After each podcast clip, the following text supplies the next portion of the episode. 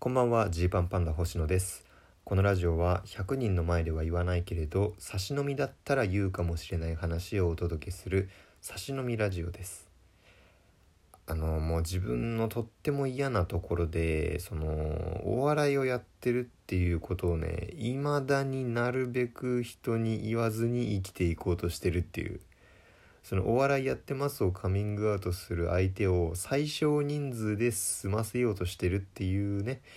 これが本当良くないんですよ。そのまあ親戚だったりとかねなんか美容院の人とかえー、なんだろうこうお店に行った時とかもそうでなるべくねお笑いやってるって言わないで行こうとしちゃうんです。恥ずかしがってんのかなこれ何なんですかね、まあ、やっぱ言うと面倒くさいっていうのはあるんですよたまにこの「えー、じゃあ面白いことやってくださいよ」みたいにこう言ってくる人もいるしでまあまあそれはまあなんだろうもうあマジで受け入れろよっていう感じがねしつつもなんかやっぱね反射的に言わずに行こうとしちゃうんですよ。でコントの小道具でそのね僕があの婚約指輪をはめているっていうコントがあったんですよ。まああのちょっと滑りすぎてボツになってはいるんですけれどもまあまあその作った時はこんなのいいかなと思ってねこうやるわけですよ。で、まあ、僕がちょっとそのちゃんと指輪を見せるっていうシーンが必要だったんでこれは指輪が必要だと。でそうするとやっぱコント師というのはねその小道具を自分で調達しなきゃいけないんですよ。ただ僕普段指輪なんてこう一輪もねこう指に通したことがないですからだからこの自分の指がなんかいわゆるサイズ感がどれぐらいででどれくらいのサイズの指輪を買ったらちょうどいいのかとかも分かんなかったんですよ。だからネットで注文とかもできなくてこれはもう実際店頭に行って指輪はめるしかないなということになったんですよ。でまあそうは言ってもねそんなそりゃコントの小道具でダイヤの指輪とか買うにわけにもいかないですからまあちょっとリーズナブルに済むようなまあなんだろうな手軽に買える感じの指輪屋さんをこう見つけてですねそこでちょっと買おうと。だからまあ値段にして3,000円とかまあ高くても5,000円ぐらいの価格帯の中である指輪を買おうと。まあそれはコントの小道具の中ではねだいぶ高いんですけどね他の衣装とかに比べたら高いけどまあ指輪だからと思ってまあ見に行ったわけですよ。でまあ、僕その指輪ショップとか行ったことないからその店員さんにこのどう声をかけていいのかがねわからないんですよ。なんか行くとそのショーウィンドウの中にこういろんなタイプの指輪がねこうごっついのから細いのまでいろいろあってでまあ強いて言えば婚約指輪っぽく見えるのはこの辺かなみたいな感じで当たりつけてるんですけどじゃあこれってやっぱ店員さんに声かけて出してもらう感じなのかなと。ねショーウィンドウ入ってるから。なんでまあ声かけて「ちょっとこの指輪いいですか?」みたいに言ってこうもうやはめてみるわけですよ。で僕ちょっとそこでそのなんだろうな。これサイズ感合ってんのかちょっと分からんなって感じになったんです。で若干きつい気がすると。で指輪きついの怖くないですか？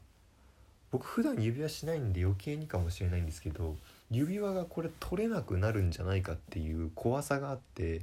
一瞬はめたけどこれやばいやばいやばいやばと思ってこう外してあ外れたよかったみたいにめちゃめちゃドキドキして。だからこれがサイズ的にはフィットしてるって言われてたけどえこれちょっとどうだと。これで本当にコントやれる？むくんだらやばくない？みたいなことを考えて「すいませんじゃあちょっと一旦考えます」って言って僕そのつけさせてもらってった後にこう店出てね。でその日まあちょっとライブもあったんで、まあ、ライブに行ってでまたその後探そうかなと思ってたんですよ。でまあライブ出て自分の出番終わったんで、まあ、ちょっとねもう一回もう一回その近くのお店何軒か見てああでもないなと。まあちょっとこれはもうさっきの店で買うしかないと。明日新ネタやるしというのでもうこれはちょっとさっきの店で買おうと思ってまたエンディングがあったんでライブに戻ってでねあのリンダカラーというね同期のコンビがいるんですけど、まあ、その太鼓というツッコミの子結構仲良くてなんか太鼓がすごい暇暇だとこの後星野この後どうすんだみたいになって言われてで俺ちょっと指輪を小道具の指輪を買いに行くんだけどあの見に来る？って聞いて別にその見に来てほしいわけじゃないけどとりあえずまあなんか一緒に一緒に過ごそうやみたいな意味も含めて見に来るみたいな感じで「お おい行くよ」みたいな感じでこう太閤とね星野でその下北の町の、まあ、指輪屋さんにですね行くっていうのをしたんですでまあこうこうこういう理由でみたいな感じでね行く道中僕がこう喋ってて。でまあそこで、まあ、この店かなと思ってんだよねみたいな感じで行った時に太閤にこうまじまじと言われて「その星野さお笑いやってるって言った方がいいよ」って。それあの多分店員さん怖いと思うよって言われて。僕一瞬何のことか分かんなくて「うんどういうこと?」と思って「いやだってさ星野と。左手の薬指にはめて見てるわけでしょ。それさ怖いよ店員さん。一人で男が来てで婚約指輪みたいな感じで指輪あてがって「うん、ちょっと考えます」はマジで怖いからみたいな言われてあそうかと。僕がお笑いをやってるということを言わないように無意識に無意識に隠してたから僕さっき試着する時こう一人でね何も説明をせず左手の薬指に指輪はめてみて「うーんどうかな。どうかなこれは」みたいなそのサイズ感で自分は迷ってるけど店員さんからしたらその「えこいつ男一人で来てえしかもここ別に婚約指輪とかの店じゃないよって」3,000円ぐらいの店ここで婚約指輪みたいなの買うのでも相手いないよ。これ何って思ってたんじゃないかと。確かに。そうじゃん太鼓と思って。でさっきの店に戻ってでうわこれ言わなきゃと思って「すいませんあの指輪買おうと思っててすいませんちょっとさっき言ってなかったんですけどあのお芝居でちょっと使おうと思って」って僕なんかねお芝居っていうことにしちゃったんですよ。そのそのプライドは何なのっていう。お笑いでいいじゃんコントでいいじゃんって思うんですけどなんかそれが恥ずかしかったのかちょっとお芝居で使うやつで っていう風に言ってあ店員さんが「ああなるほど」みたいな感じで納得してくれたんですけど太鼓だけ白い目で見てるっていうねことがありまして。うん。やっぱこれなんとかしたいっすよね。あの前もねその加瀬亮さんのモノマネを一時期や一時期というかまあ本当にちょっとだけやった時があって。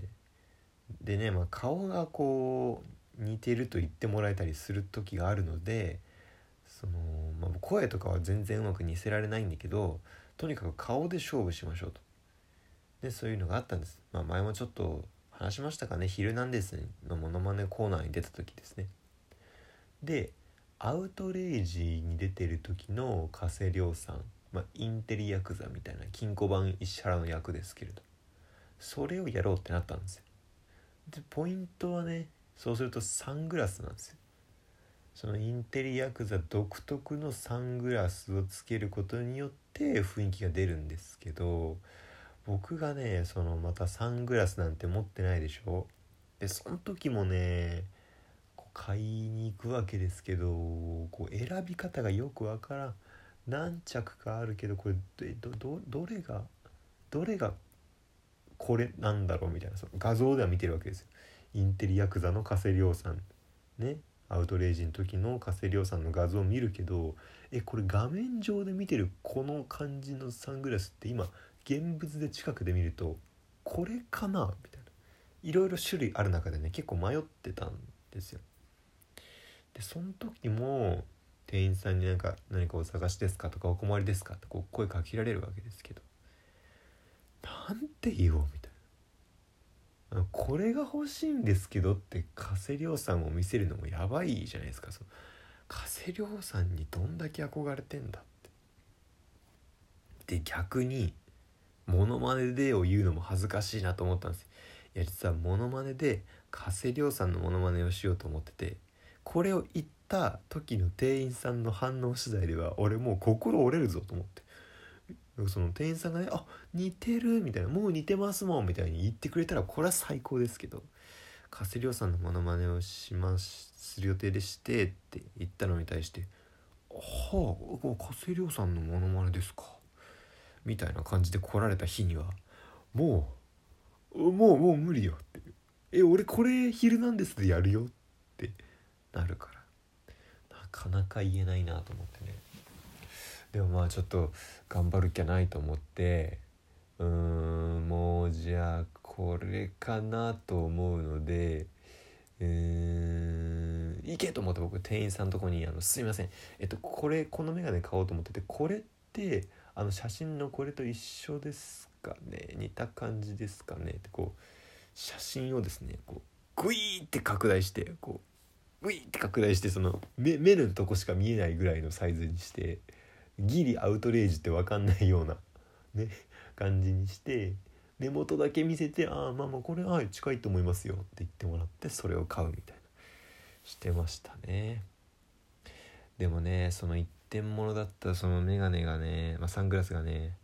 折れちゃってこの間折れちゃったんですよ。収納ベタ。だからまた買わなきゃいけないっていうね。ちょっとこれはまた頑張らなきゃ。その時はちょっとちゃんとねお笑いやってますって言えるようにまあモノマネやってるんですけどは言えれるか分かんないけどコントやっててお笑いやっててっていうのはちょっと言えるように人間になりたいなっていうふうにね思いました。さすがに。もう照れ照れてちゃいかないです、はい、というわけではい。本日はお開きです。